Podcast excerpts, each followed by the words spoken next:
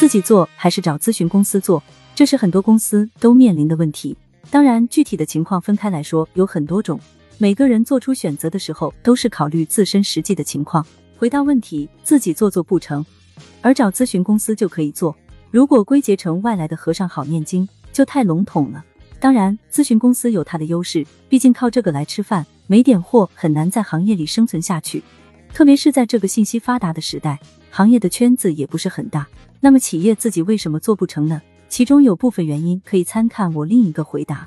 再多说一点，自己主动去改变是比较难的事情。通过别的教导，可以较为容易的找到一个标杆，形成较明显的对比，改善的目标也相对更明确一点。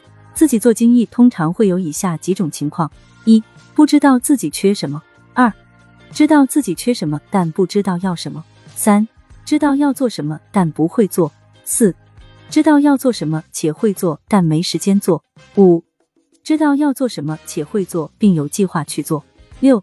知道要做什么，且会做，并有计划，最终达成目标。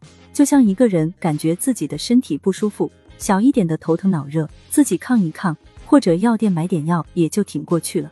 但如果是自己无法认知的，就必须要求助于专业的医生了。企业自己做精益，就好像自己给自己治病，可以解决小问题，但系统的根本还比较少有企业有能力自己去做。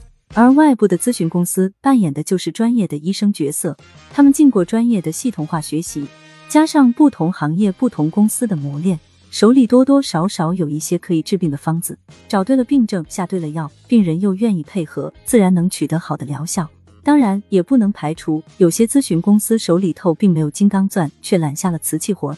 碰上这样的公司，该如何识别呢？一，不要听大概念，要听小细节。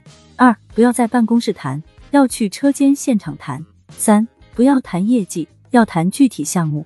四，不要看售前顾问的水平，要看实施团队的实力。五，不要听顾问怎么说，要听他们的顾客怎么说。六，不要看图片，要看数据。三百六十行，专业有分工，各干各的事，各挣各的钱。